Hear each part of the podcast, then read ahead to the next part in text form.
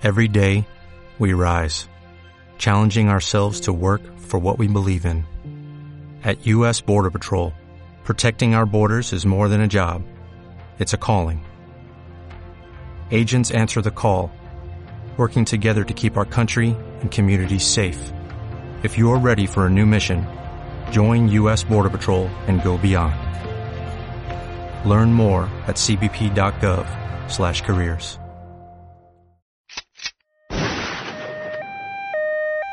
El bien o el mal. Una delgada línea los divide. No la busques en la noche, ni tampoco en la luz del día.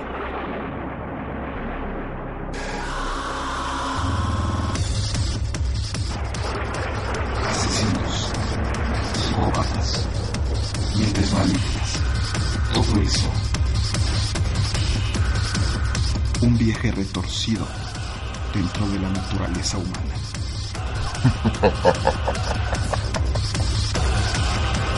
Malvenido seas. Escúchalo responsabilidad. Capítulo 11. Asesinos de High Class. Dinero, poder y muerte.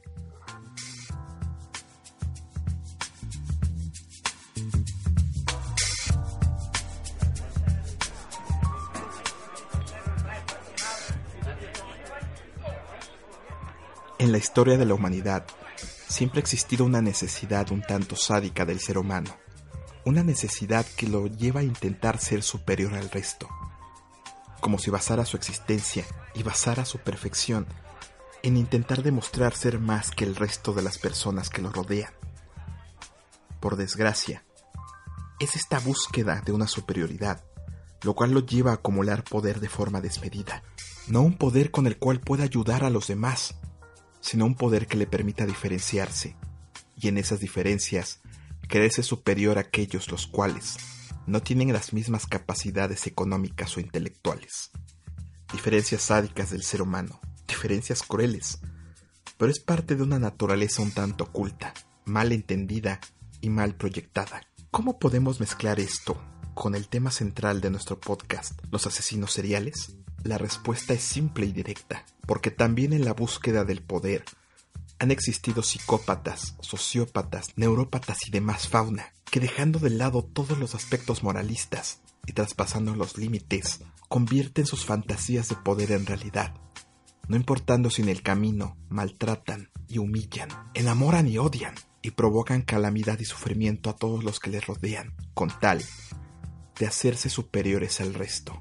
Llámalo filosófico, pero en el aspecto más económico, nosotros les llamamos los asesinos de las clases altas. Un grupo de personas que a través de la historia, teniendo fama y poder, teniendo riqueza y reconocimiento social, se dejaron llevar por sus instintos humanos primitivos, sádicos y oscuros, cometiendo crímenes contra la humanidad. En este episodio voy a platicarte algunos de estos casos, en donde un alto poder no fue suficiente para estas personas sin decir más, demos esta vuelta a través del mundo de la high class para que analices de qué manera la locura no es privilegio de las clases bajas y trabajadoras, sino que incluso en las clases altas podemos encontrar pensamientos tan extraños que no te podrás imaginar. Malvenido seas. Esto es Dark Maniac.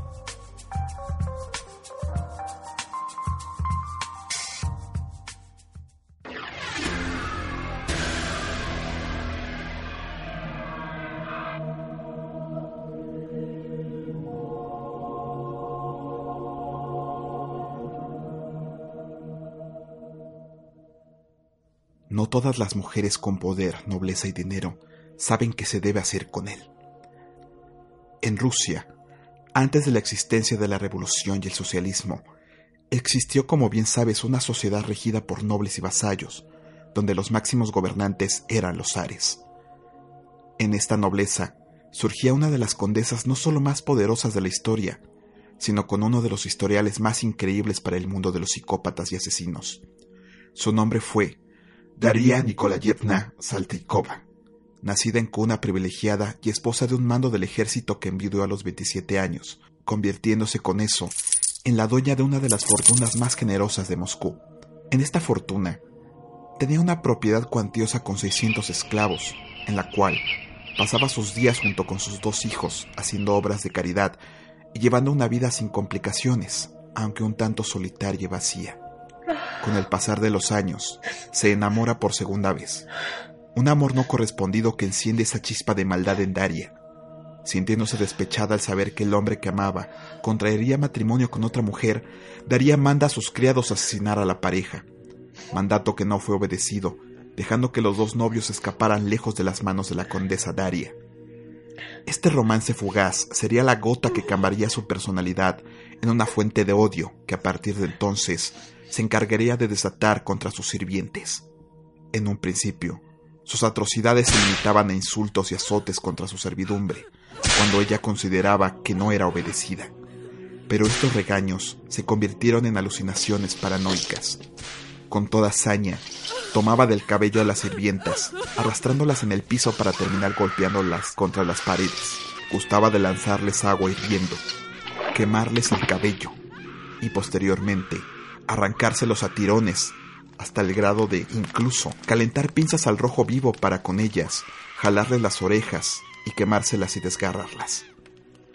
Cuando no encontraba más forma de saciar su ira y los golpes no eran ya suficientes, las desnudaba y las ataba al aire libre con múltiples fracturas que les provocaban sus arranques de ira desmedida, hasta que las víctimas morían de dolor y sed. En el recuerdo del hombre que escapó dejándola con un amor no correspondido, cuando alguno de sus sirvientes estaba por contraer matrimonio, ella ordenaba que ese novio fuera atado y se le sometía entonces a crueles golpizas que muchas veces llevaban a la muerte al pobre desdichado.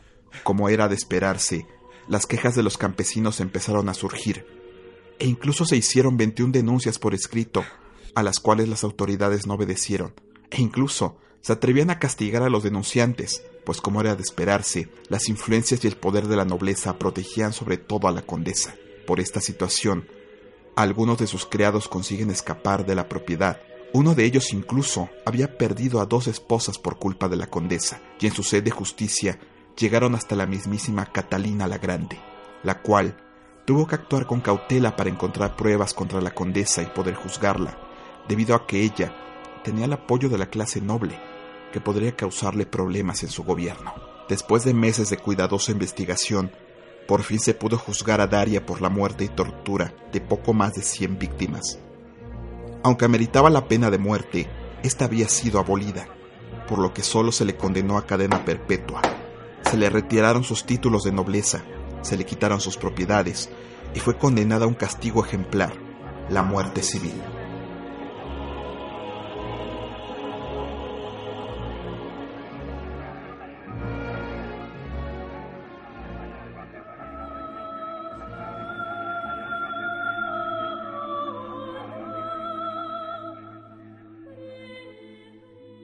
El 2 de octubre de 1768 se ejecutó la muerte civil entonces contra Daria. Esta consistió en desnudarla completamente y encadenarla a una plataforma en medio de la Plaza Roja. Sobre su cuello, un letrero decía, Esta mujer ha torturado y asesinado. Y en esa hora, cualquiera que lo deseara podría insultarla, tocarla, lanzarle piedras o humillarla, pero cuentan las historias que la gente solo la miraba con curiosidad o indignación y que nadie se atrevió a lanzarle una sola roca, ni siquiera un insulto. Era una situación extraña, como extraña era la mirada de Daria según dio a entender un cronista de la época, al escribir, los ojos de Daria no eran ya de este mundo. En ese mismo día, tras sufrir su muerte civil, Daria fue encerrada en el convento Ivanovsky, en una celda completamente oscura que solamente recibía la luz de una vela llevada por el guardia que la alimentaba en las horas de comida, y como único ruido el bullicio y los cánticos que se entonaban en los servicios religiosos que se efectuaban en el convento. Así, en medio de la desolación y la locura, terminó sus días esta mujer, verdugo de múltiples personas inocentes, a las cuales torturó y asesinó solo por una causa, el recordarle a la magnífica condesa Daría Nikolayevna cómo el amor en una mente trastornada puede convertirse en odio sin importar las clases sociales.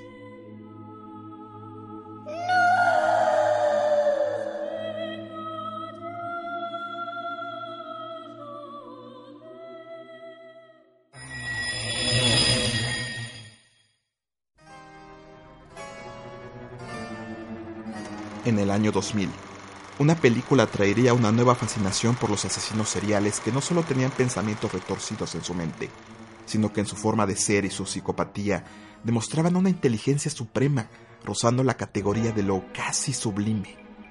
Muchos años antes atrás, el cine ya había conocido una adaptación de una novela sobre un asesino que movió a las masas, el doctor Hannibal Lecter, cuya sofisticación, clase social, inteligencia y buen gusto sobre todo en las artes, enamoró a los seguidores que veían en él a un estereotipo del hombre, mezcla entre una bestia primitiva infernal y un dios del jet set. Fue en el año 2000 que Christian Bell encarnaría a Patrick Bateman, un distinguido hombre de negocios que en Psicópata Americano reflejaría el estereotipo del hombre metrosexual, aquel que cuidaba su apariencia física mediante el ejercicio, una alimentación microbiótica, los tratamientos de belleza que combinaba con ropa de buenas marcas, bienes materiales, comidas finas y un estilo de vida totalmente refinado. Este asesino quedó marcado en las audiencias como el prototipo del asesino serial moderno, aquel que de día es un millonario exitoso de excelente nivel cultural, pero que en su privacidad guarda un homicida lleno de perversiones sexuales, de fantasías sangrientas y deseos de matar y descuartizar.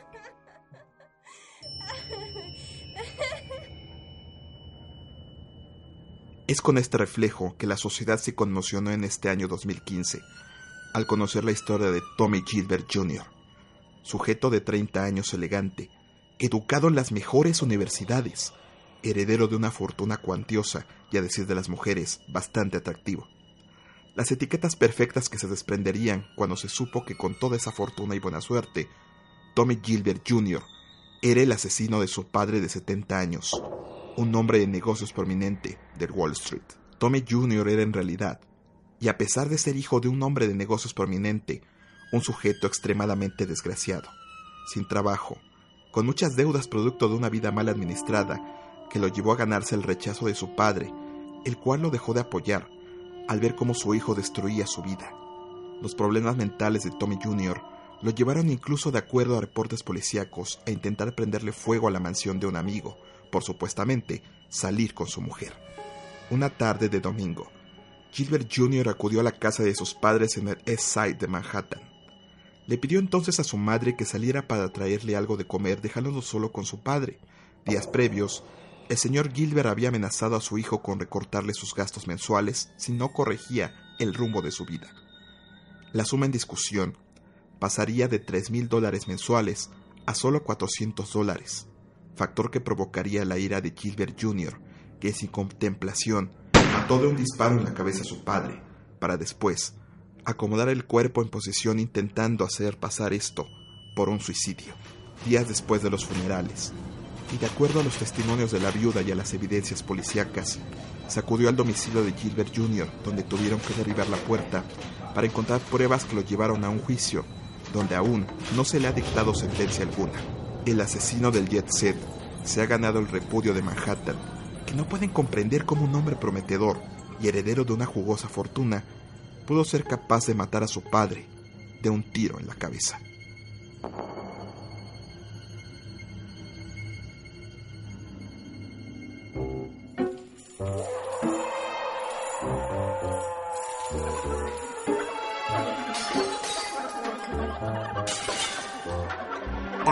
movement.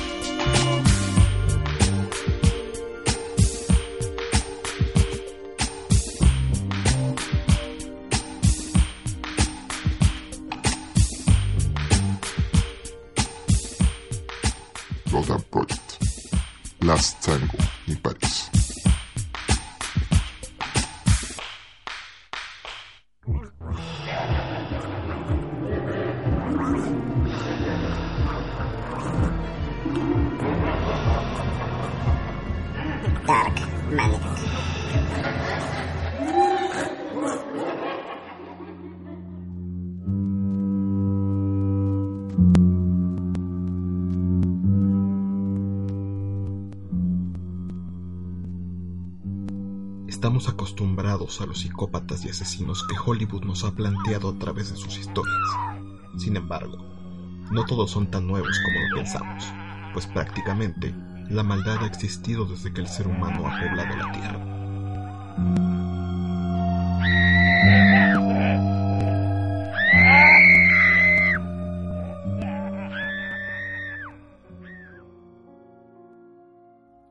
Déjame que te cuente de Gilles de Laval, barón de Rice.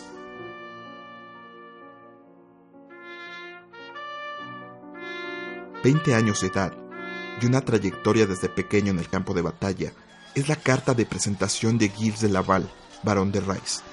Su formación intelectual y elegancia eran características destacadas que lo llevaron a tomar un papel relevante en las batallas del rey Carlos VII, al lado de una mujer que tú reconocerás simplemente al nombrarla, Juana de Arco. Gilles de Laval se caracterizaba por un carácter sanguinario, pero efectivo en el campo de batalla. Poseedor de una enorme fortuna económica, sufriría el golpe certero que cambiaría su personalidad de una manera grotesca y totalmente extravagante, cuando su compañera y protegida de armas, Juana de Arco, muriera quemada en la hoguera. Esta pérdida lo llevó a separarse de su esposa y a renegar de Dios y su existencia, desafiando de esta manera a las divinidades como venganza por permitir la muerte de Juana de Arco, que siendo una de las más fieles seguidoras de las creencias de Dios, fuera su punto de vista traicionada por el Todopoderoso entre las torturas y el fuego. Eran estos deseos de venganza los que lo llevan a organizar fiestas extremadamente lujosas, donde todos los vicios por haber menguaban poco a poco la riqueza del barón de Rice, por lo que sus creencias adquiridas sobre la alquimia buscaba entre magos esotéricos la piedra filosofal, aquella que le diera el poder de transformar el metal en oro. Pasaron los días, y al no conseguirlo, sucumbió ante unas de sus fantasías, y desafiando aún más su antigua fe, consagró su alma al diablo para que le otorgara el poder que tanto deseaba. Incluso, algunos historiadores cuentan que hubo un testamento en el cual Gilles reservaba su vida y alma para él mismo, pero dejaba sus bienes al Señor de las Tinieblas, para consumar su pacto malvado, y alimentado por los charlatanes disfrazados de magos y expertos en demonología, y esto, aderezado con sus perversiones sexuales que afloraron en él mismo, tomó a un niño pequeño al cual, después de acariciarlo y confortarlo, Le cortó el cuello y las manos, le arrancó el corazón y usó el cuerpo como una especie de muñeco sexual, hasta que en medio del éxtasis que le causaba, terminó cercenándole la cabeza. dando inicio con ello a solamente uno de lo que serían múltiples crímenes atroces. Giles solo gustaba de usar niños como sus víctimas, todos ellos entre los 7 y los 15 años, a los cuales, entre engaños y jugarretas, los escondía en las mazmorras, en donde por las noches desnudaba y ataba para abusar de ellos. Acto seguido, tomaba un cuchillo y entre gritos de los pequeños los comenzaba a descuartizar lentamente para prolongar su agonía. Algunas veces les abría por el pecho y el vientre, acercando la nariz a la caja torácica abierta, como si quisiera con ello absorber con el olfato los últimos resquicios de vida de los niños, los cuales se convulsionaban y lloraban hasta finalmente morir. Giles les decía a sus cómplices que las lágrimas, las torturas y la sangre mezclada con el vido de sus víctimas le proporcionaban un inmenso gozo y placer sexual. A otras de sus víctimas les cortaba el cuello con una sierra y fingía el coito en las heridas sangrantes abiertas, e incluso, como un detalle bastante aberrante, cuentan los historiadores que a uno de esos niños Le extrajo los ojos, y mientras éste gritaba y se desangraba, utilizaba las cuencas vacías y sangrantes para simular el acto sexual. Los cadáveres de sus víctimas eran incinerados para cubrir toda evidencia de tales atrocidades. Cabe decir que mientras los restos se iban acumulando, practicaba la necrofilia, coleccionaba temporalmente fragmentos de los cuerpos como trofeos y fetiches, e incluso bebía la sangre de los niños asesinados, dándose el lujo incluso de besar en las bocas las pequeñas cabezas cercenadas, las cuales eran maquilladas y arregladas y elegidas en un concurso macabro, donde las más bellas gozaban de ese privilegio. Uno de los hechos a tomar en cuenta es el extremo grado de crueldad que el varón usaba con sus infantiles víctimas. Al momento de secuestrarlas, fingía ser bondadoso, pero hacía que sus cómplices las maltrataran y golpearan a más no poder.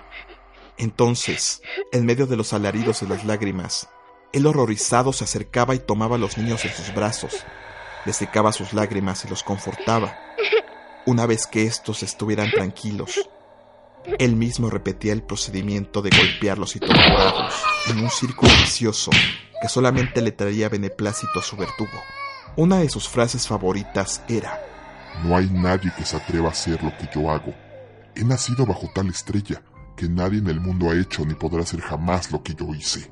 Se calcula que el número de víctimas del varón rondan entre las 800 aproximadamente.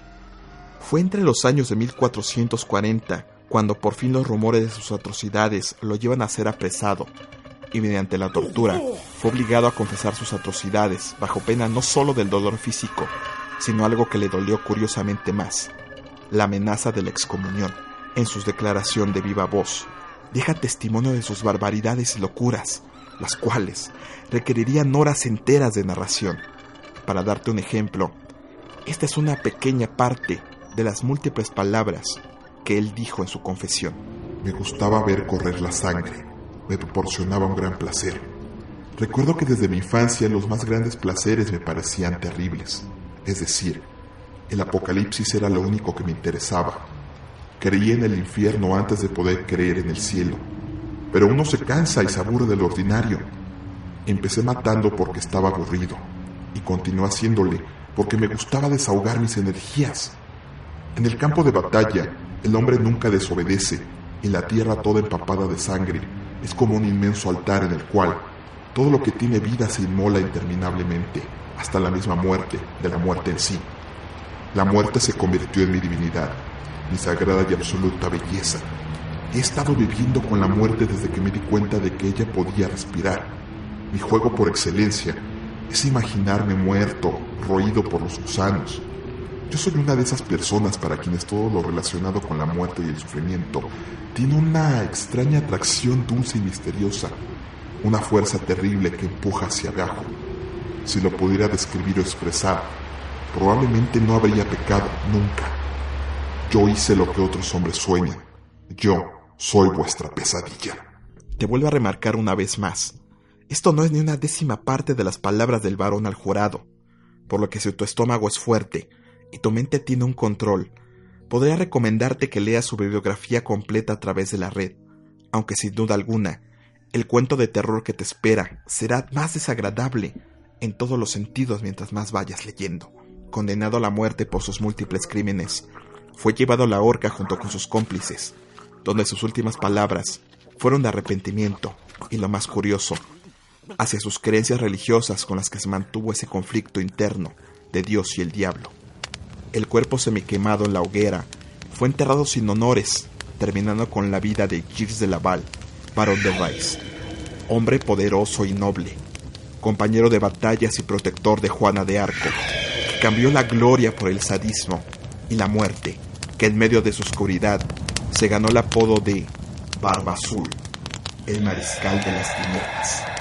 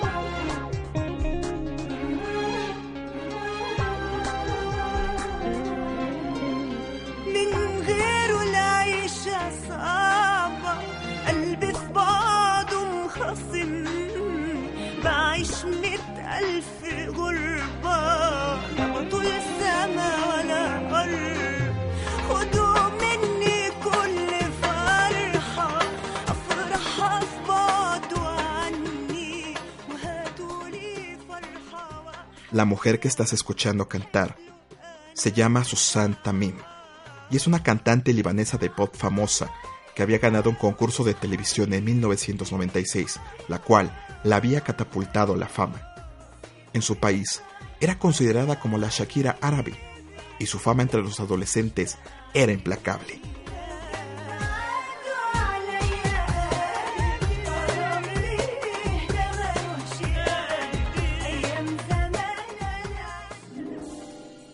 ...28 de julio del 2008...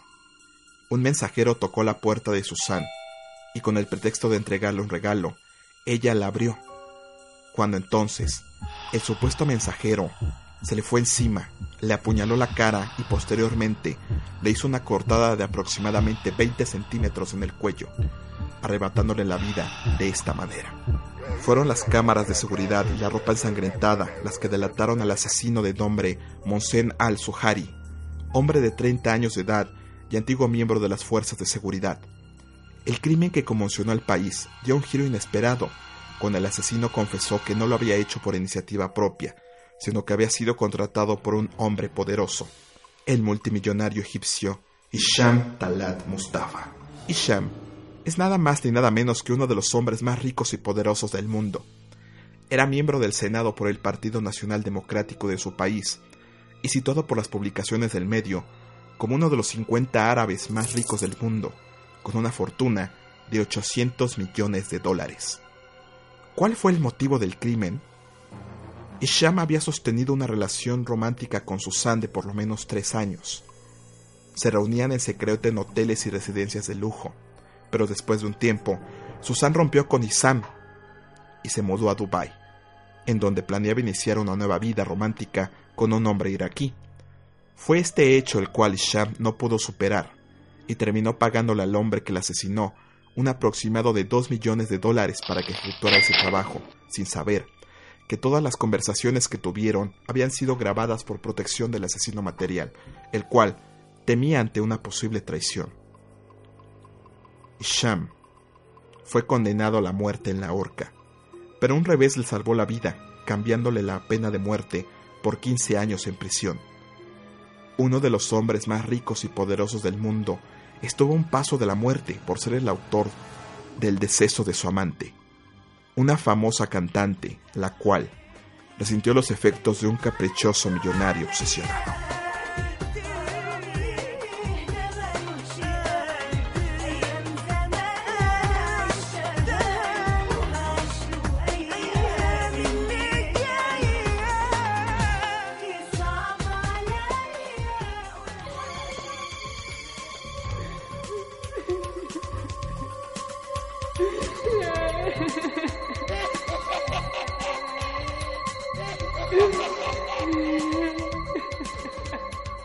Dark Magnetic.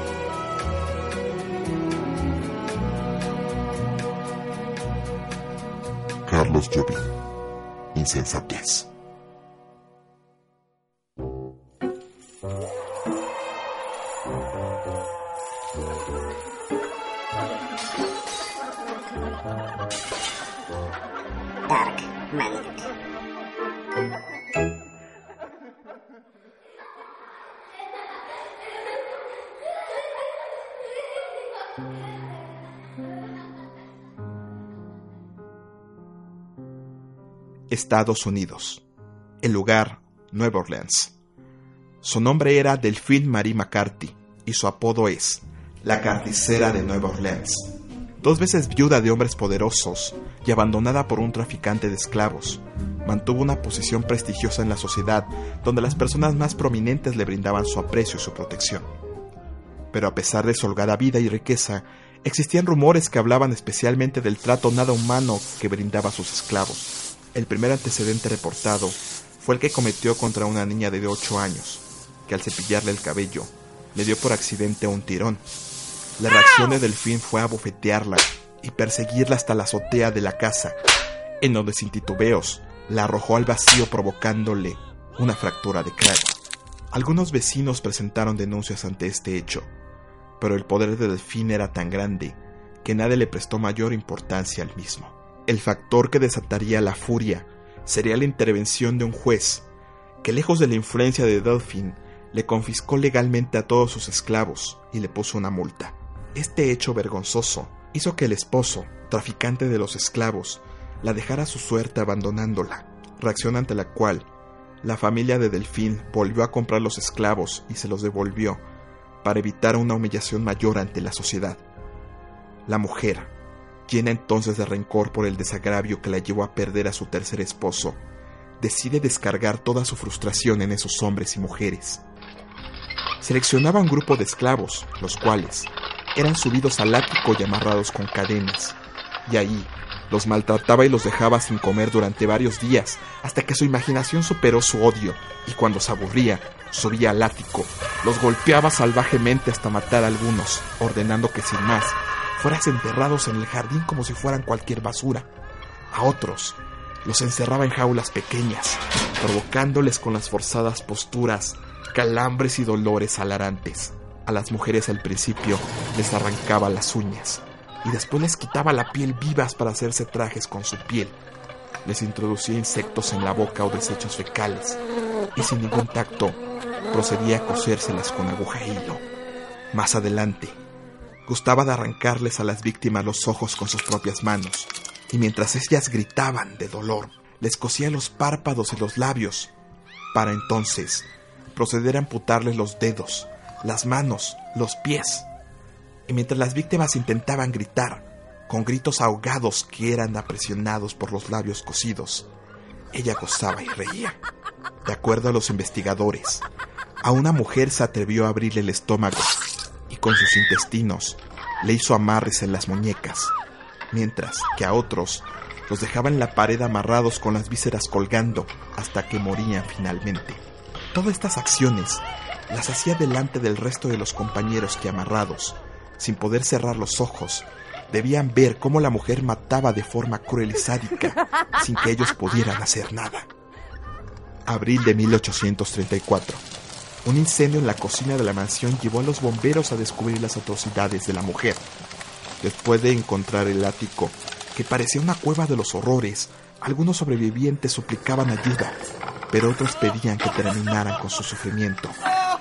En el jardín comenzó la búsqueda y excavación, que terminó desatando el encuentro de 80 cadáveres. Sin embargo, del resto de Delfín no se supo nada, pues la mujer había escapado sin que nadie notara su paradero. Lo único que se sabe es que esta caudalada y cruel mujer murió en el abrigo de sus amigos y familiares en Francia en diciembre de 1942, sin que recibiera un solo castigo por las fechorías que cometió, por el despecho hacia sus propios esclavos.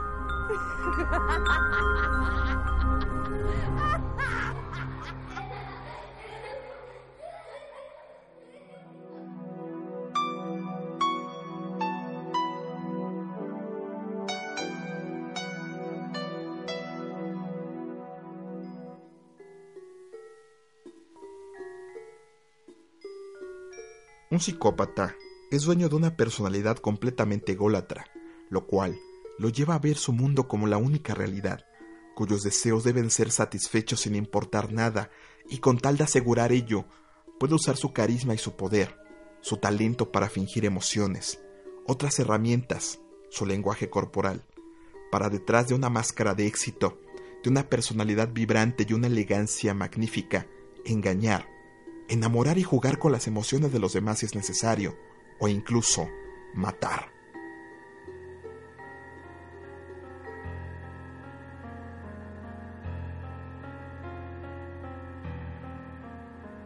Hay un hombre que es considerado como el primer asesino serial en la historia de Estados Unidos.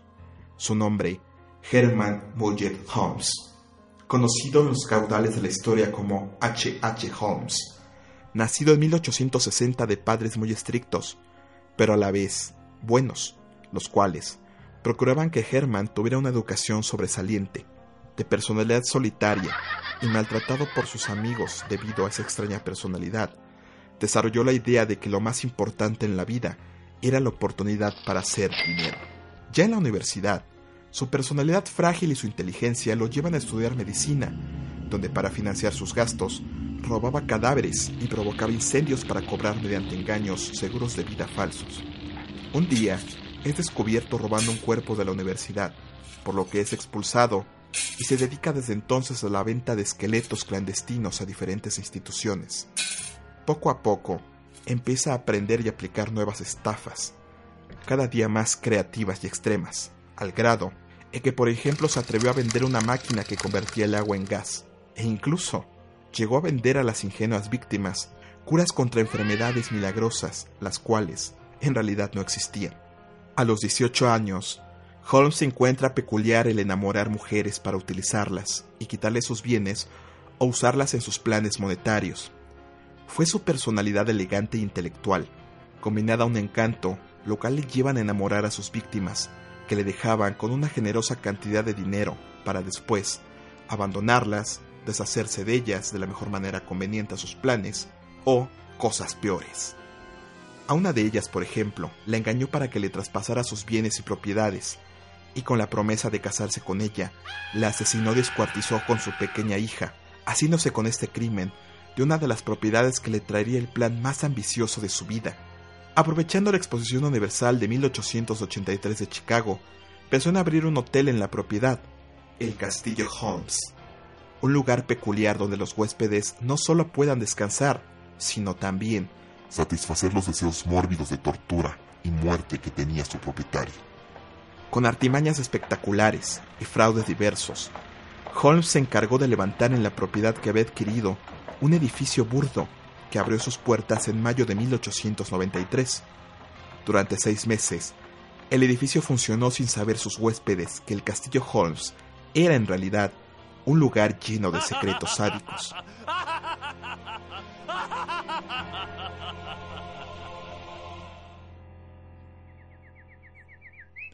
La construcción normal a la vista del público y los huéspedes estaba plagada de habitaciones secretas, puertas corredizas, laberintos, pasillos secretos y ventanas escondidas, desde las cuales Holmes espiaba a sus víctimas, muchas de ellas mujeres inocentes, y hacía con ellas lo que consideraba pertinente.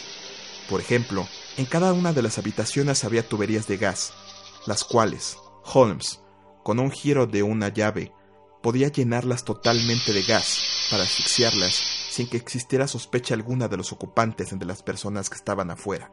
Su despacho poseía un tobogán oculto que al activarse llevaba a su víctima al sótano al cual él solamente tenía acceso. En ese sótano existían materiales de tortura, depósitos y fosos llenos de ácido y cal, hornos crematorios y una serie de medidas para poder transportar y disponer de los cuerpos desde sus habitaciones sin que existiera la menor sospecha. Una de las habitaciones del sótano poseía un arsenal de tortura impresionante, en donde tenía máquinas que permitían, por ejemplo, atar a sus víctimas y hacerles cosquillas sin parar hasta provocarles la muerte. El personal que trabajaba en el hotel de Holmes también sufriría la misma suerte que los huéspedes. Cuando uno de sus trabajadores descubría las trampas, a una mujer le gustaba, entonces Holmes los torturaba y los obligaba a escribir cartas de despedida a los familiares, así como firmar cheques y cesión de bienes materiales, para después asfixiarlos, incinerarlos vivos dentro de sus hornos o envenenarlos para preparar los cuerpos que muchas veces aún estaban vivos mientras los desollaba y les hacía autopsias, para posteriormente venderlos a las universidades e instituciones de estudio médico. Para Holmes, los días pasaban, pero la muerte le traería con cada día mayor poder, dinero y prestigio en la ciudad que lo veía no como un asesino, sino como un asertivo hombre de negocios exitoso. Los días fueron pasando, y los planes de Holmes se fueron complicando. Ante una sospecha de ser descubierto y el aumento de los gastos del lugar, planeó con un cómplice un plan en donde aseguraría el hotel y su vida para cobrar una jugosa prima del seguro. Pero esta vez, el plan no fue del todo bien ejecutado, y el hotel no quedó reducido a cenizas, sino que se consumió en parte, haciendo que la compañía de seguros exigiera inspeccionar las ruinas para conocer la causa del incidente. Por esta causa, Holmes escapó antes de que la policía iniciara las pesquisas, e incluso en su exilio en Denver, se dio el lujo de seguir con su vida de engaños, donde enamoró y se casó con una mujer, la obligó a comprar a su nombre un negocio, que después hipotecó, y se escapó con el dinero, dejándole una deuda cuantiosa. La historia de Holmes a partir de ese momento va aumentando de tal manera que sus crímenes posteriores serán cada vez más disparatados, fraudes, cadáveres fabricados, testigos y torturas que usaba y mataba después, fueron la constante, mientras que en el hotel los investigadores no daban crédito a lo que día a día iban encontrando entre las cenizas del inmueble.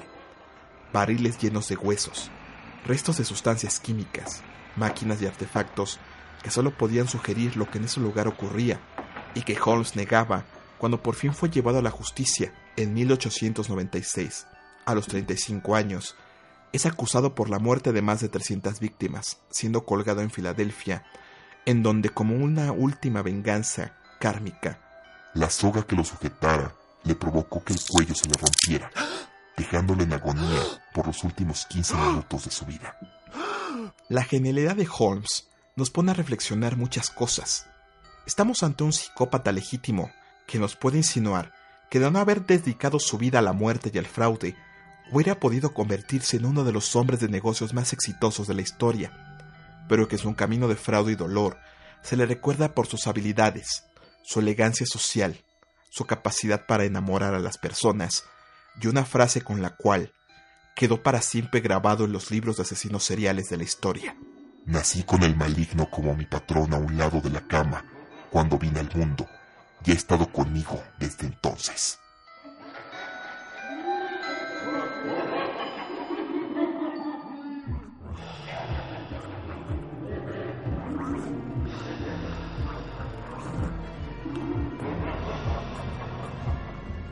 Dark Maniac.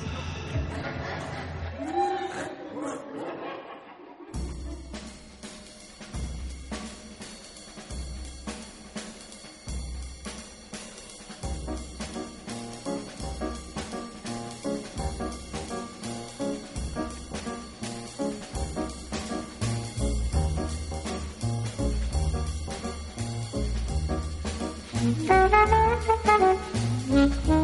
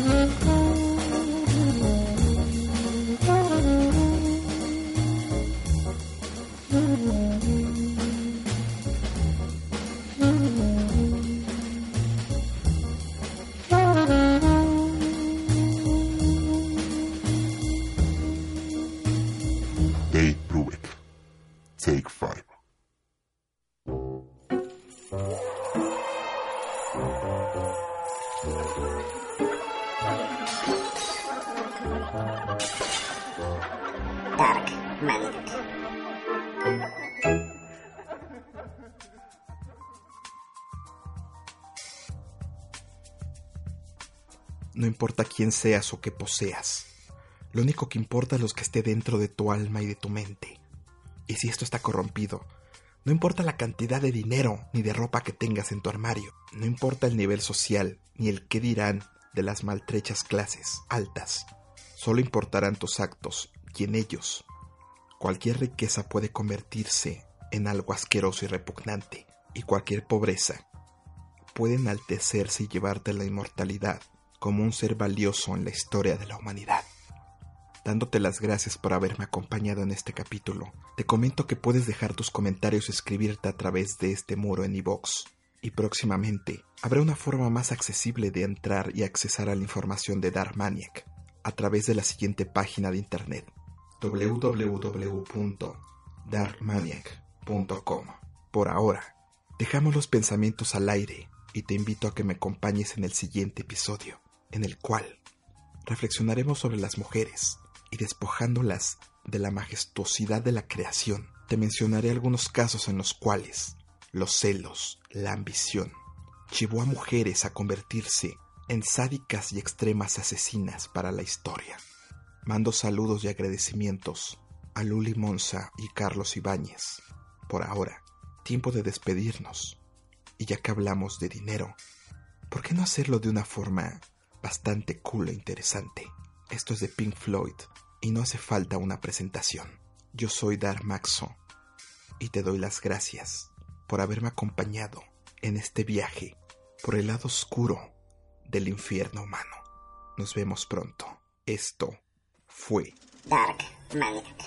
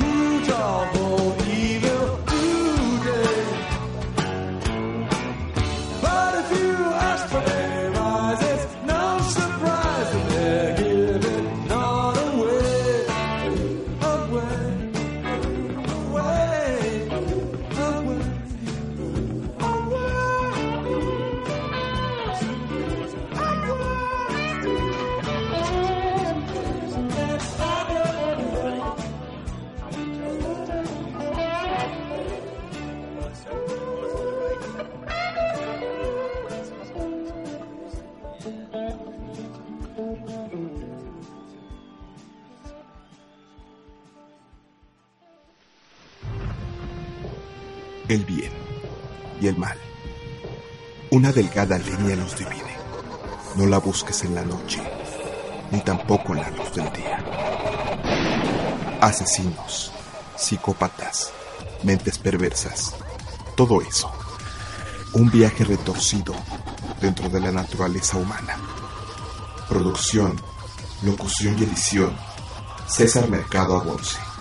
Este podcast puede ser escuchado a través de darmaniac.ivox.com o www.darmaniac.com.